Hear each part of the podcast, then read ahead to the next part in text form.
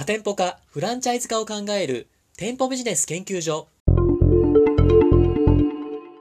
この番組は株式会社上信パートナーズの提供でお送りいたします。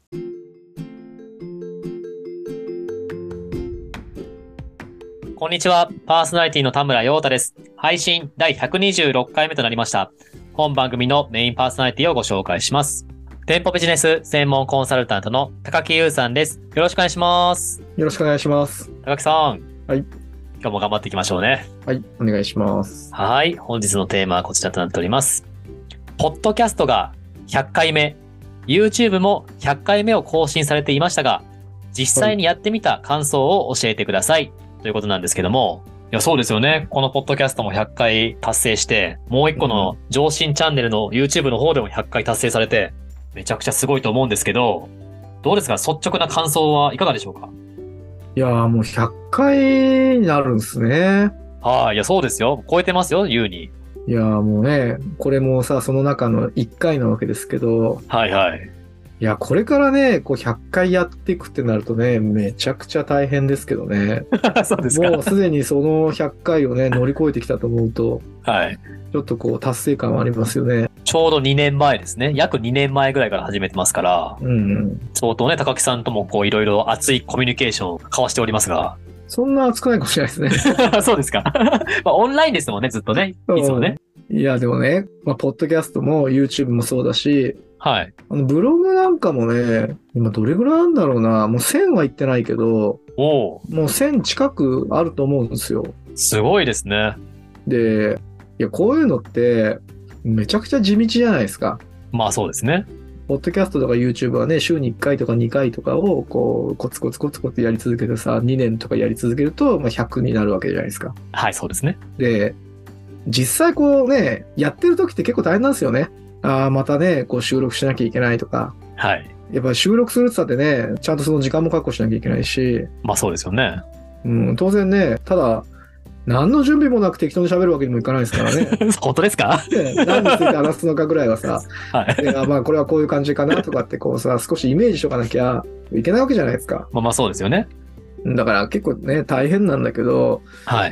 やっぱこう積み重ねてくるとね、ほんと地道だったんだけど、継続してて、だから振り返ると、もうだいぶ遠くまで来たなっていう感じはありますよね。いや、そうですね。このポッドキャストを始めた時とかは、本当に100回行くのかなみたいなところも最初疑心暗鬼でまあ始めたところもあったじゃないですか。正直ベースで言うと。まあまあそうね。ね、今もう約2年ですよ。始めてきたっていうのは、もう高木さんと私でも毎週毎週話してるっていうこともありますけれども、うん。自信というか、僕自身はついてきたなっていう感じはするんですよね。ああ、どんなのがついてきたんですか？最初、高木さんの事業ってフランチャイズとか多店舗展開の事業じゃないですか。はい。まあなんとなくイメージはつくんですけど、正直なんか誰かお客さんに語るまでの自信ってなかったんですよね。はい。だけど、なんか高木さんの詳しい情報であったりとか知識とか、あとこちらからこう質問させていただくことによって、フランチャイズについての知識がだんだん高まっていって、うん。なんか高木さんほどじゃないですけど、お客さんに対して、まあフランチャイズの事業ってこういうことだから、こういうとこは注意した方がいいんじゃないですかみたいな、うんちょっと勘どころが分かってきたっていうのはちょっと自信がついたかなっていうのはありますね。一番何か得てるじゃないですか。そうですね。無料でセミナーを受けてるみたいな感じなんです。うん高木さんはどうですか？その辺の、なんかこう、得られたなっていうところ、まあ、ポッドキャストも YouTube もどちらもあるかもしれないんですけど、なんかあったりしますか？いや、僕はね、こういう系は常にね、得られたというか、自はい分。の力になってるなって思うのは、続けること？はいはい。こう何かをね、続けられると、僕なんかももともと、こう、なかなか続けられないタイプの人だったんですよ。マジっすか？全然イメージないですね。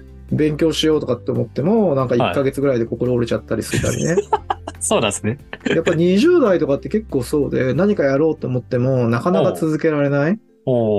で、今でも続けられないことって結構あるんですよ。あそうなんですね。だけど、何か一つが続けられるようになると、はいはい。こう他のこともちゃんと続けられるようになってったりするんですよね。で、だから、ポッドキャストとか YouTube も、ブログとかさ、メルマガとか、そういうのを続けてきた先に、こういうのがあって、まあ、やっぱハードですよね。はい。ポッドキャストも YouTube も、まあ、関わる人がさ、多いから、ブログなんていうのはね、ちょっと手が空いてる時にちょこちょこって書けばいい話。だから、続けやすいじゃないですか。はい。そう。でもだからこういうのがちゃんと続けられたっていうことは、やっぱ他のことも続けられるんですよね。よりレベルが高いものも続けられるように僕はなっていくと思ってて、で、自分がこれまでね、経営とかをしてきて思うんですけど、なんでしょやっぱりこう、何かを続けるって本当に大事なことだと思ってて、う。あ、そうなんですね。そう、あの、すごいさ、才能があったりさ、はいはい。する人って、こう短期的にすぐダッと結果出したりするじゃないですか。あそうですね。そう、でも僕はね、なんか自分がそういうタイプじゃないっていうことをすごく分かってて、こうちょこちょこってやって結果がダッて出るほどね、なんか僕は器用じゃないんですよ。で、大体そういうマインドでやろうとするとね、失敗するんですよ。そうなんです。そうそう。はいはい。でも、だから、極めてだから普通な人だと思うんですけど、でもそういう人がこう結果を出そうって思った時に、じゃあ何が大事かって言ったらやっぱり続けることだと思ってて、例えばさ、こう、ポッドキャストとか YouTube もそうなんだけど、10回ぐらいだったら誰でもできると思うんですよ。はい。10回ぐらいまでは多分続くじゃない？まあ頑張ったらね、頑張りますよ。そう。だけどね、100回やる人ってね、多分、100人いたらね、多分2、3人なんじゃないかなと思うんですよね。結構少なくなりますね。そこまで到達するのはね。はい。でも、だからそれができたらさ、もう圧倒的な差じゃないですか。まあそうですよね。で今からさ、ポッドキャストやろうっつって、はい。週に1本やろうっつってさ、はいはい。100に到達するのに2年かかるわけでしょ。そうですね。それは、やっぱり圧倒的な差がついちゃってますよね。いや、ほんとそうですよ。ちなみに言っときます、高木さん。フランチャイズ系のポッドキャストね、いろいろこう僕検索してるんですけど、うん。高木さんの番組しか100回超えてるポッドキャストないです。フランチャイズ。フランチャイズ系で言うと。だからこれからね、フランチャイズ系の方がポッドキャスト入ってきたら、まあ100回やるのにね、週1でもう2年ですから、はい。もう参入障壁できてますよね。いや、そうですね。まあだからそういう意味ではやっぱりこう蓄積することの重要性をこう振り返ると感じますよね。ああ、それはありますね。うんありがとうございます。最初の話にちょっともう一回戻るんですけど、はい。最初高木さんその継続ができなかったみたいな話があったじゃないですか。はい。20代の時は全然継続できなくて、だけどある時その継続できるっていう原体験があってから、どんどんと自分のやりたいことを継続できるようになったってあったじゃないですか。うん。なんかそれは、あれですか？なんか診断士の試験とかでそれが続けられたってことですか？何が原体験でそう続けられるようになったんですか？まあ診断士の勉強っていうのは一つはいそのきっかけかもしれないですよね。ああ、診断士の勉強って、まあ1000時間ぐらいさ、勉強しないと受かんないって言われてて、ああ、そうですよね。で、1年でさ、1000時間勉強しようと思ったらさ、1日2、3時間やんなきゃいけないんですよね。まあそうですよ。単純計算そうですよね。そうそう。で、僕は試験合格、二次試験合格するまでに4年かかってるんで、ええだから4年間少しずつ勉強をしてきたわけじゃないですか。はいはい。だからそこでなんか勉強する、ちょっとずつでも勉強するっていう、まずその苦行は乗り越えてるんですよね。ほうほう。ただまあその時はね、あんまりこう、なんだ、例えば1日何時間勉強するみたいな目標を持ってやってたわけじゃなかったので、まあある意味、まあ偶然というかね、たまたま続いたんだと思うんですよ。結構目覚めたのは、あブログですね。あ、そうだったんですね。うん。ブログは、その中小企業診断士の勉強の時とは、明確に違うルールを設けたんですよ。おおなんでしょう、それは。で、それは、あの週1回月曜日の何時にブログを上げるっていう、更新頻度とか時間までを決めたんですよ。おで、これがめちゃくちゃ大きかったですよね。ーあ、そうなんですね。うん。これね、必須だと思いますね。何かを続けるときには。ああ。いや、例えばさ、このポッドキャストだって週1回更新するって決まってると、はい。逆算してさ、いつまでに収録しなきゃいけないとかって、決まってくるじゃないですか。決まってますね。はい。そう。で、そこまで約束すると、あとはやるかやんないかっていうさ、選択になるでしょ？そうですね。はい。だけど、あの大抵の人はね、とか僕がこううまく続かなかった時っていうのは、できたらやろうみたいな発想なんですよ。で特にブログなんてそうでしょいや、うんやんなくてもいいんだから。まあそうですね。確かに確かに。だからできたら書こうっていうこうスタンスだと絶対やらないの。ああ。先に決めちゃうっていうね、約束の日時を。それ裏切っちゃダメだっていうふうに、自分でこう約束するというか。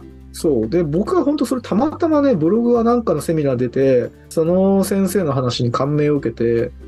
でその先生が週に1回必ず時間を決めてブログ更新してるのを知って、で、じゃあ自分もね、そこをまずやってみようって思ったんですよ。で、それをやり始めたんですよ。そしたら半年ぐらいで結果が出て、ああ、そうだったんですね。で、それでなんかこう続けることの重要性っていうのを気がついたとともに、あの続けるための条件も習得した感じ。ああ。であれでね、ブレイクスルーして、結構多くのことが続けられるようになりましたね。だってあれですよね、YouTube とかポッドキャストはまだ100回ぐらいですけど、もうブログとかに行ったらもう1000、1000にもうすぐ行くんじゃないかぐらいの数をもう上げてらっしゃるんですよね。うん、そうそう。ねえ。だブログなんつったらもうどれぐらいだろうね。6年とかぐらいやってるだろうし、うんメルマガもね、コロナとともに始めたからもう3年ぐらい？うんもうなんかあんなのはね、あれですよ。もうはい。日常になってる。日常。デイリーライフ。一週間にだから1回は書くっていうね。はいはい。完全に習慣になっちゃってますよね。ああ、すごいですね。なんかそういうなんか自分自身の習慣、なんかやらないとなんか気持ち悪いみたいな習慣を作るためにも、そういうのって大事ですし、で今後ね、またポッドキャストとか YouTube 始める方に関しても、なんかやっぱその習慣化するように時間を決めるとか、日時を決めるっていうようなところってすごい大事なのかもしれないですね。そうこれね、もう騙されたと思って、本当やってみてほしくて、僕もね、昔じゃ今のやってることって信じられなくて、はいはい。例えばさ、メルマガ書くなんて大変でしょ？いやー、そうですね。週間に1回。何書こうかなって思いますね。そうそう。で、僕はたまたまそのコロナで暇になった時に、はい。じゃあこの時間は無駄にするのももったいないから、ちょっとやってみようかなっつって、おうおう。軽い気持ちで始めて、だけどなんかやりだしたら、週に1回をもうだから3年ぐらい続けられてて、なんでこれできんの？って言ったら、はい。もうそのさっきのブログの時の気づきをそのまんまあの使ってるからなんですよね。だいつの何時に更新するって、だからいつ書かなきゃいけないっていうのがもうスケジュールに入ってるんで、はあはあ。だからもうただただそのスケジュール通りにやっていくってだけなんですよ。いやー、すごいですよね。しかも、高木さんのメルマガね、僕も結構購読させてもらってますけど、高木さんが今こう喋ってる感じと違う裏側というか、ちょっとお茶目な高木さんも見れますしね。スーツ上下がなんか違うやつで着ていっちゃったみたいな。そうそうそう。めちゃくちゃおもろいんで、ぜひ購読してほしいですけれども。いや、そうなんですよ。だから、絶対ね、続けていく自信っていうのが、まあ、ついていきますし、まあ、あと、アウトプットするっていうのは、こう、一番の、やっぱりこう、学習になるというかね。おー。やっぱり、あの、インプットしてアウトプットするっていうのが、こう、勉強じゃないですか。まあそうですね。だけど、結構ね、インプットしっぱなしでアウトプットされないっていうケース多いんですよね。ああ、確かに。これもやったらわかるんですけど、アウトプットすると、もう自分のレベルめちゃくちゃ上がるんですよ。ああ。そう、これはね、多分インプットしてるだけじゃ得られないものが、あの、必ず身につくので、まあそういう意味ではね、ポッドキャストとか YouTube みたいに喋るよりは、書く方がね、強烈なんですけどね。ああ、確かにそうですね。書くっていうのはやっぱ責任も持ちますしね。もう 間違っちゃダメだからっていうことがあるから、ちゃんと調べますしね。なんかね、こう、はい喋るっていうのは、結構、あの、分かったようで分かってなくても、はい。なんかふんわり喋れちゃうんですよね。高木さん得意ですもんね、それ。え得意です。僕はもう書いて、はい。探求してるから、もう喋れちゃうんですけどね。ああ、はいはい。でもこれね、書く作業やってない人はね、多分喋れないと思うんですよ。ああ、確かに。で僕よく聞かれるんですよ、本当おー。あの、クライアントと喋ってて、はい。こう、質問されて詰まることってないと思うんですよ、ほとんど。おー。まあ、知らないことは知らないって言いますけど、はい。あの、基本的に、こう、僕らはコンサルなんで、正解のないものを取り扱うわけじゃないですか。だから分かんないってことはないんですよ、基本的に。ああ、はいはい。自分はこう考えるとかね。その根拠とともにこう喋る世界じゃないですか。がすぎる。はい。そう、だから法律は知ってるか知らないかの話でしょああ、そうですね。でもそういうことって結構少ないんですよ。だからそこはさ、こう、コンサルタントが自分の考えを述べるパートじゃないですか。だからより一層難しいですよね。ああ、そうですね。それはだから自分の思考を深めてないと、あの、無理で。で、僕はなんかね、それが、だから自然とできるんですよ。初めてそれ投げかけられたことでも、はいはい。割とできるんですよ。いやー、それ僕もね、インタビューしてて思います、高木さん。あの、ちゃんと最初の質問に対して、最終的にはちゃんと回答してくれてるんですよね。うん。あの、それが、そこら辺がうまいなと、僕はそこら辺を勉強しながらインタビューさせてもらってます、今。それはだから、ただね、いつもこう適当に喋ってるだけじゃなくて、はい。これね、書いてるからなんですよ。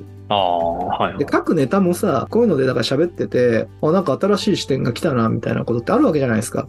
で、その時には、だからその時、こう思ったことを話すんだけど、後でね、ちょっと時間を置いて書いてみたりするんですよ。ああ、そうなんですね。へえ。これは本来だからどうあるべきなんだろうなっていうことをちゃんとこう書いてみたりすると、これでまた深まるじゃない。う。ああ、そうですね。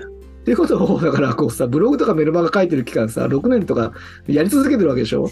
で、これめちゃくちゃいい学習だし、はあ情報発信にもつながるじゃないですか。いや、そうですね。そう、だから、まあ、こう、ポッドキャストとか YouTube もそうなんですけど、独立したての時にできたかって言ったらできないと思うんですよ。うん、そうですね。これはだから、やっぱ段階を経てきたから今できたもんだと思うんですけどね。ああ、いや、そうですね。いや、僕もなんかこう、高木さんとね、こう、インタビュアーとしてやらせてもらってますけど、高木さんに学びを与えられるというか、このポッドキャストの収録終わった時に、あ、ちょっともう一回調べ直してみようかな、みたいな、メモ書きしてみようかな、みたいな、そういう新しい学びができるように、僕も深い質問ができるように頑張っていきたいと思います。一番、だからこのポッドキャスト出てるの田村さんですね。そうですね、トータル。はい。じゃあこれからもね、YouTube も、ポッドキャストも、ぜひ、継続していただけたらと思います。はい。はい、ありがとうございます。えー本日は YouTube と Podcast 100回やってみての感想についてお話しいただきました。ありがとうございました。ありがとうございました。